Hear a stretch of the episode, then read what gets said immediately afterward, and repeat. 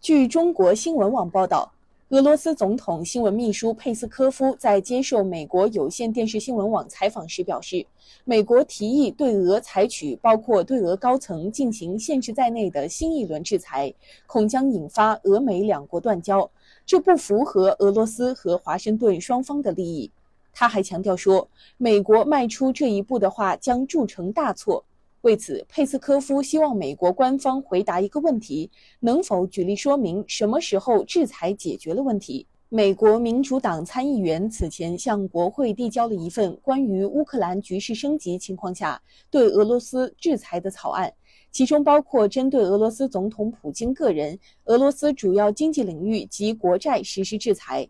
佩斯科夫还表示。北约不是一只代表和平、稳定和繁荣发展的鸽子，而是向俄罗斯边界步步紧逼的对抗工具。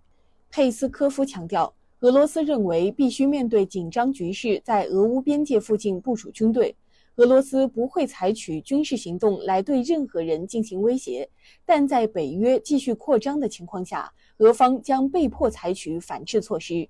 近期，俄罗斯与美国和北约围绕乌克兰问题关系持续紧张。俄乌双方在两国边境地区部署了大量军事人员和装备。美国和乌克兰声称俄罗斯可能准备入侵乌克兰，对此，俄方多次予以否认，强调北约活动威胁俄边境安全，俄方有权在境内调动部队以保卫领土。俄罗斯上周先后与美国、北约与欧安组织就安全问题举行密集会谈，但会晤都没能取得突破。感谢收听羊城晚报广东头条，我是主播经纬。